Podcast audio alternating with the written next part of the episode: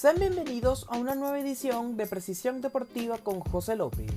bajo la producción de Roxana Carrasco. Para el día de hoy hablaremos de fútbol y tenemos como tema las decepciones y revelaciones del fútbol europeo. Como bien es sabido, ya se encuentra bastante avanzada las temporadas del fútbol europeo, tanto de la Liga Española como la Bundesliga, la Premier League y la Serie A italiana. Todas las ligas aproximadamente tienen disputados entre 12, 13 compromisos. Hay unos equipos que han logrado eh, disputar hasta 15 partidos en lo que va de temporada 2020-2021. Han sido muchas las revelaciones y las decepciones que han tenido este año del fútbol europeo. Una temporada también un poco atípica debido a que se está jugando sin público en la mayoría de los países en la temporada 2020 ya que se está jugando sin público en la mayoría de los países debido a la pandemia del coronavirus. Sin embargo, en Inglaterra ya por allí aprobaron de que los equipos de la ciudad de Londres iban a tener alrededor de 2.500 a 3.000 aficionados por partido, pero ya derogaron ese decreto y tienen que volver a la puerta cerrada. Comenzamos por el fútbol español, ya que yo pienso que la principal revelación de este año en el fútbol español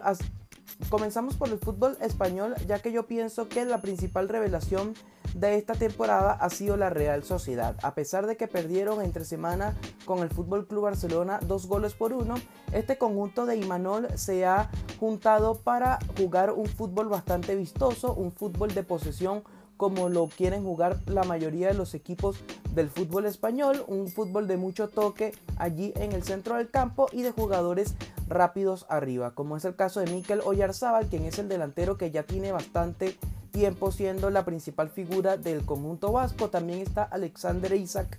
también está Alexander Isaac, el ex delantero del Borussia Dortmund, quien está llamado a ser la figura de este equipo en el futuro si es que no viene otro equipo de mayor envergadura y paga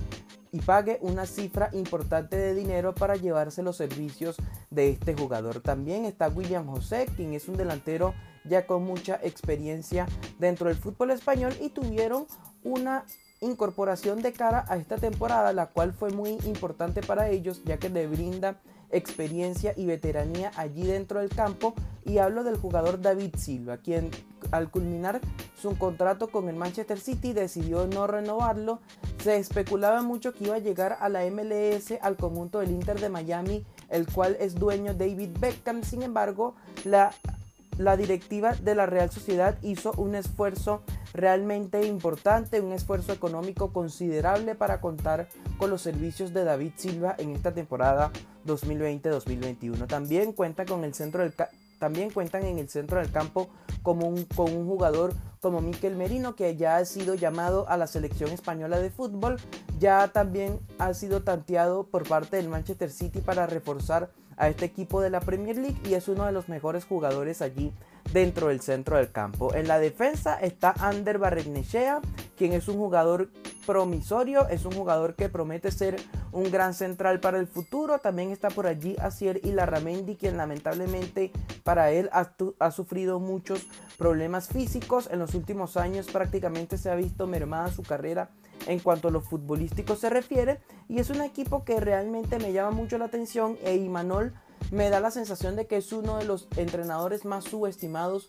que tiene la Liga Española en este momento. No recibe el mérito o el crédito que merece realmente hacer un trabajo con una plantilla limitada, hacer un gran trabajo con un equipo que está disputando dos frentes como lo es la Europa League y la Liga Española de Fútbol. Pasamos a otro equipo revelación al cual analizamos al cual analizo muy bien porque dirige uno de los entrenadores que también ha sido subestimado y le han faltado mucho el respeto en los últimos años porque no le fue muy bien en su último año con el Paris Saint Germain, tampoco le fue bien en su última temporada dirigiendo al Arsenal. Y les hablo de Unai Emery, un entrenador ganador con el Sevilla Fútbol Club, de hecho fue el ganador de las tres Europa Leagues que ganaron de manera consecutiva en la temporada 2013-2014, 2014-2015 y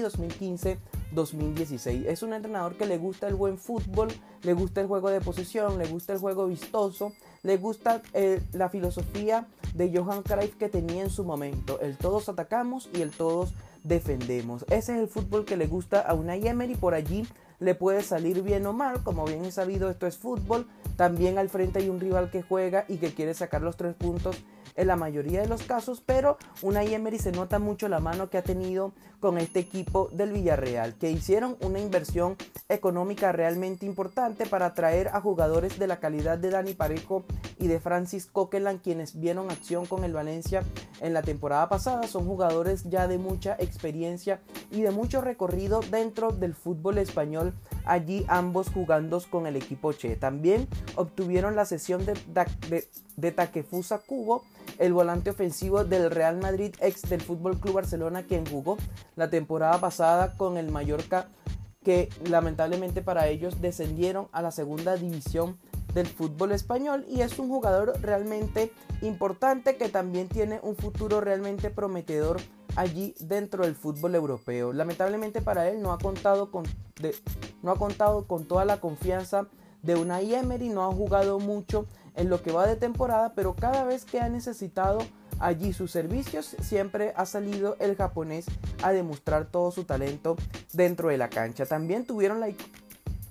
también tuvieron la incorporación de, de Pervis Estupiñán, quien también en la temporada pasada vio acción en el conjunto de los Asuna. Su ficha pertenecía al conjunto del Watford. El Villarreal o el Submarino Amarillo, como lo conocen sus aficionados de manera cariñosa, hizo una inversión económica importante para llevarse los servicios de manera,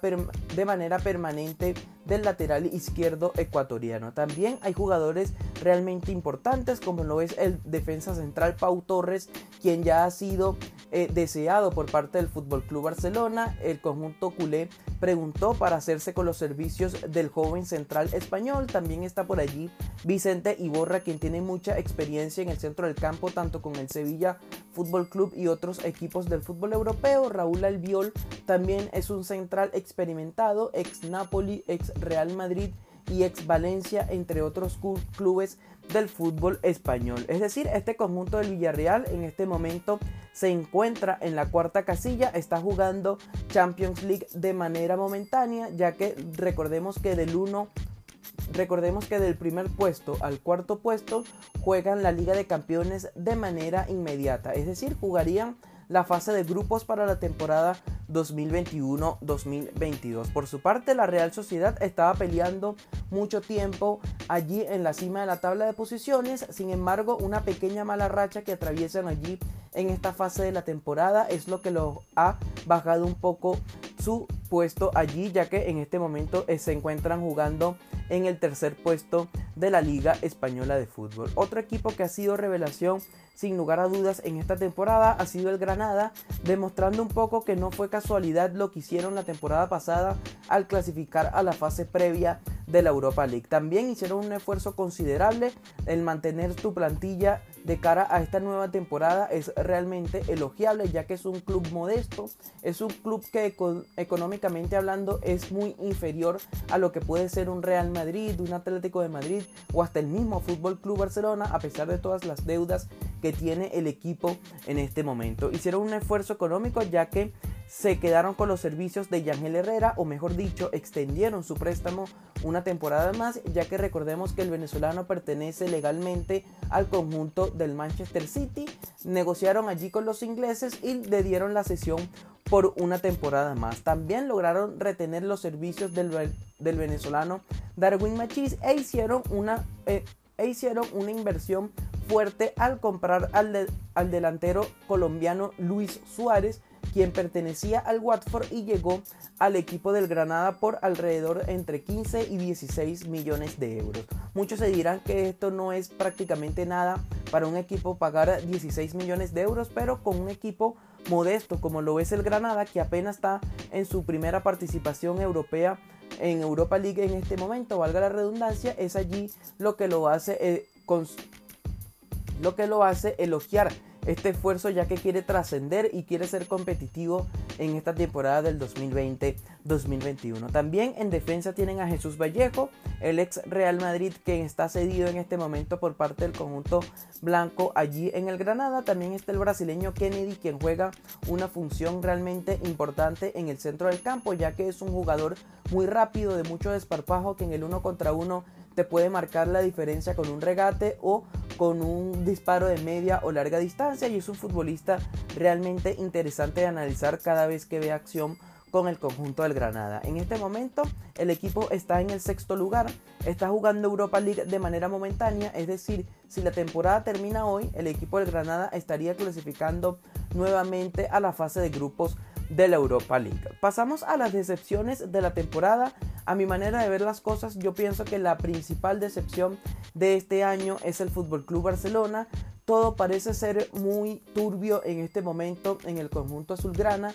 Todo terminó la temporada pasada muy mal con la goleada de escándalo que recibieron de 8 goles por 2 sobre el conjunto del Bayern Múnich allá en la ciudad de Lisboa jugando en los cuartos de final de la Liga de Campeones. Después, posteriormente a eso, Lionel Messi con un burofax expresó su deseo de abandonar el club, que no quería seguir con el equipo y quería salir del conjunto azulgrana de manera gratuita, ya que él creía que una, en una cláusula que existía en su contrato le permitía salir de manera gratuita del conjunto blaugrana. Josep María Bartomeu, el presidente del Barça en ese entonces, hizo todo lo posible para que Lionel Messi se quedara en el club, lo cual terminó siendo así. También hubo una moción, ¿se dice noción o moción? Con M.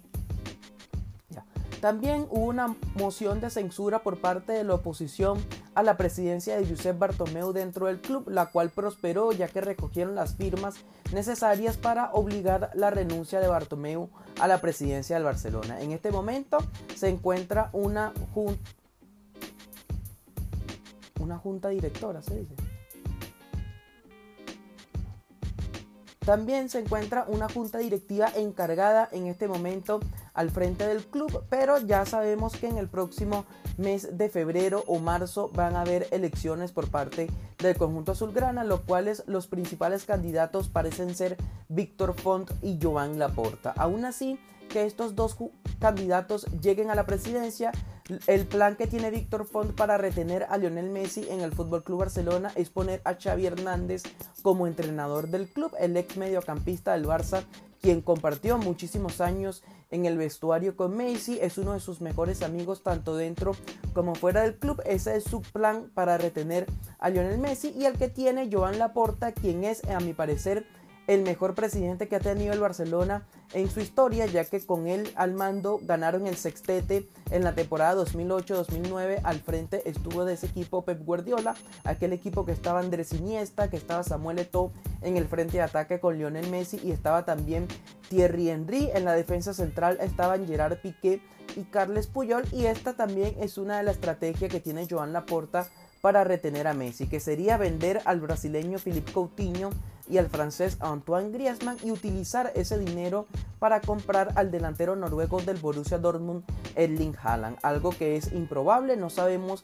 si el Borussia Dortmund esté dispuesto en este momento a negociar un posible traspaso por parte del Club Barcelona con el futbolista noruego y hay que ver quién termina ganando la presidencia. Aún así, yo pienso que gane quien gane, Messi se va Messi va a cambiar de club, Messi ya no quiere estar en este equipo del Barcelona, Messi quiere jugar con su amigo Neymar en el Paris Saint Germain o reencontrarse nuevamente con el entrenador que supo explotar todo su potencial como jugador en el Barça como lo es Pep Guardiola en el Manchester City. Hay que ver cómo termina esta historia. Lo cierto es que el Barcelona en este momento juega mal. Ha tenido muchos problemas de lesiones como con Gerard Piqué. También estuvo lesionado en su momento Clement Lenglet. Estuvo lesionado también el central francés Samuel Umtiti, quien no pudo iniciar la temporada con el conjunto azulgrana Debido a esta lesión, esto ha obligado al holandés Ronald Koeman a echar mano de la cantera, a confiar en jugadores como Ronald Araujo y de Mingueza, quienes han visto mucha acción en el centro de la saga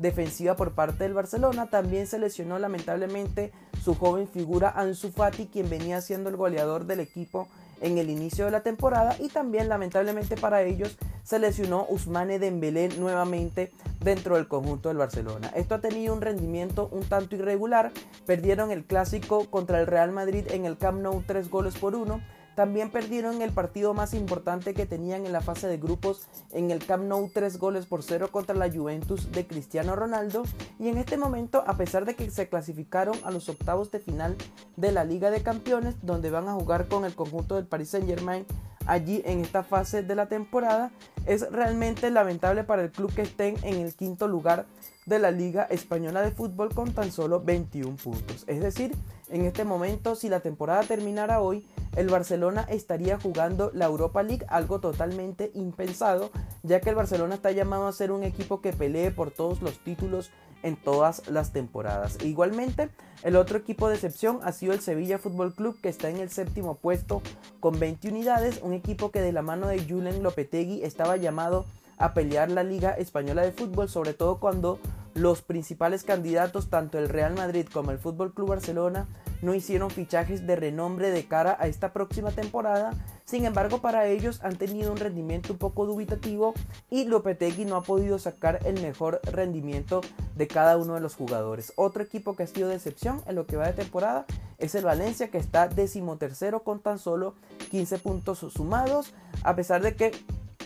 como salieron de sus principales figuras como lo fueron Dani Parejo y Francis Coquelin, es un equipo que realmente deja mucho que desear cada vez que juega allí en cada uno de los partidos de la liga. Pasamos a la Serie A, al fútbol italiano, donde para mí la principal revelación es el Milan, a pesar de ser un equipo considerado como grande e histórico del fútbol italiano, no tenía este equipo plagado de futbolistas jóvenes en la cima de la tabla de posiciones del fútbol italiano liderados por Zlatan Ibrahimovic, quien de alguna u otra manera ha tomado la batuta del cuadro rozzonero. Ha sido un equipo que ha jugado muy bien en gran parte de la temporada con su goleador sueco, como ya les mencionaba, Zlatan Ibrahimovic, acompañado de un futbolista noruego que promete ser una futura estrella del fútbol mundial como lo es el caso de James Peter Hauge. También ha tenido la presencia de su nueva incorporación Sandro Tonali, quien ha rendido mucho en el centro del campo junto con Brahim Díaz, el exfutbolista del Real Madrid y Rafael Leao, el delantero portugués también ha tenido un gran rendimiento en lo que va de temporada por parte del conjunto rozzonero. En cuanto a la defensa se refiere, Teo Hernández ha explotado todo su potencial como futbolista, el cual no pudo demostrar en el Real Madrid. Llegó a este conjunto del Milan y ha podido tener mucha continuidad y también ha sido llamado en algunas ocasiones a la selección francesa de fútbol. Además de tener un arquero importante como lo es, eh, como lo es Donnarumma, quien es un seguro de vida allí bajo los tres palos. Pasamos a otro equipo que ha sido revelación en lo que va del fútbol italiano. Yo pienso que en este momento el Sassuolo, a pesar de que vive una mini mala racha en esta fase de la temporada, este equipo semanas atrás estaba peleando el liderato contra con el conjunto del Milan. Es un equipo que tiene jugadores muy rápidos en el frente de ataque, como es el caso de Jeremy Boga, quien es un delantero que no tengo ninguna duda que en un futuro va a estar jugando en un equipo de mayor renombre, puede ser en la Premier League o también puede ser en la misma Liga Italiana de Fútbol. También está Domenico Berardi, que en alguna u otra manera ha logrado asegurar su continuidad en el club, a pesar de que la Juventus en algún momento se interesó por hacerse con sus servicios. El Inter de Milán también mostró interés en su momento por comprar al futbolista, pero Berardi dijo que eh, se iba a quedar en el conjunto del Sassuolo ya que allí logró crecer su carrera futbolística, allí ha explotado todo su potencial y de hecho ha sido llamado también a la Azzurra, a la selección italiana de fútbol, mejor dicho, y también ha sido llamado a la selección italiana de, fútbol, mejor conocido como la Azzurra. También tiene un mediocampista que ha explotado mucho su rendimiento dentro del fútbol italiano como lo es Manuel Locatelli y presentan un defensa central realmente interesante como lo es el brasileño Marlon. Pasamos a las decepciones de esta temporada del fútbol italiano, ya que yo considero que en la temporada pasada hubo un equipo que estuvo peleando el título hasta el final, como lo fue el conjunto de la Lazio. Lamentablemente para ellos no han podido repetir ese gran rendimiento que tuvieron la temporada pasada. Me parece un poco extraño ya que eh, mantuvieron su plantilla, mantuvieron su mismo núcleo de jugadores de la temporada pasada. La directiva también hizo un esfuerzo económico para contar con todos sus futbolistas en esta temporada 2020-2021 y han tenido una que otra incorporación para reforzar el equipo, sobre todo el centro del campo, que era el punto débil de este conjunto de la Lazio. Sin embargo, para ellos ha sido una temporada un poco irregular. En este momento están en el, en el octavo puesto. Es realmente lamentable es realmente un rendimiento bajo que han tenido cuando comparamos en la temporada de las...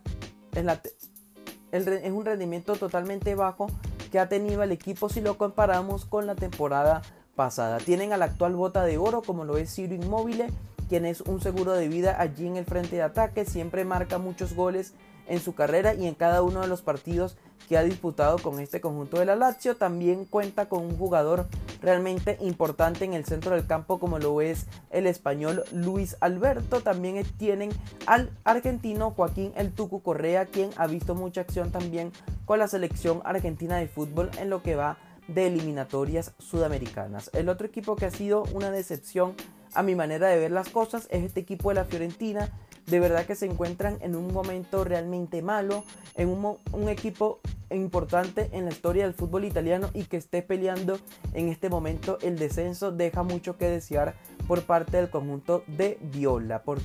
por cierto, tienen una muy buena plantilla, como es el caso de Frank Ribery. También tienen a José Callejón, el exfutbolista del Napoli y del Real Madrid. También tienen, se hicieron con los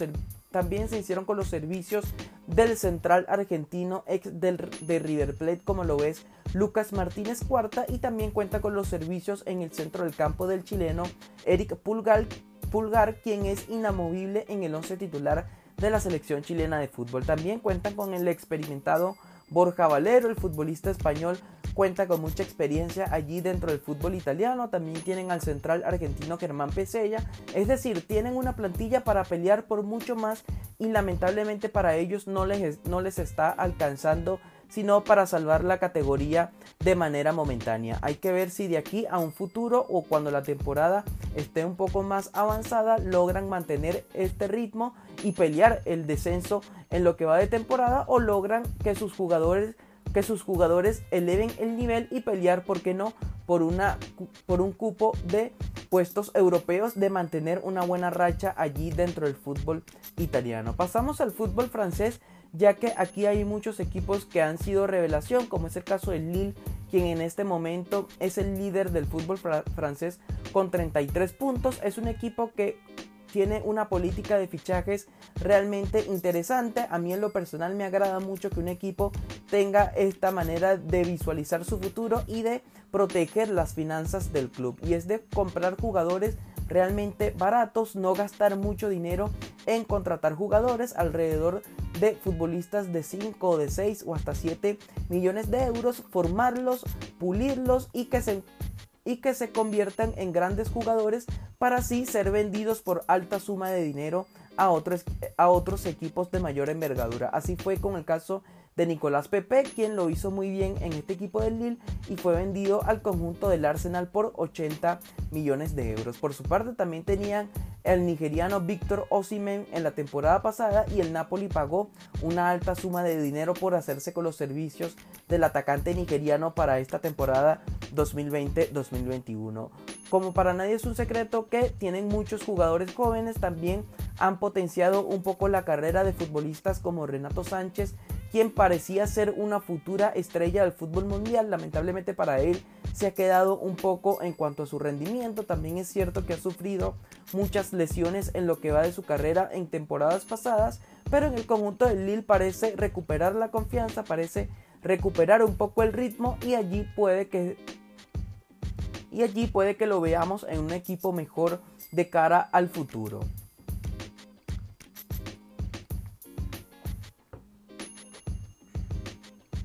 De igual manera cuentan con los servicios de Timothy Wea, el ex de Timothy. De igual manera cuentan con los servicios de George. Ah. De igual manera cuentan con los. De igual manera cuentas con los servicios del delantero Timothy Wea, el hijo de George Wea, quien es el único africano en ganar el balón de oro y actualmente es el presidente de Liberia. Es un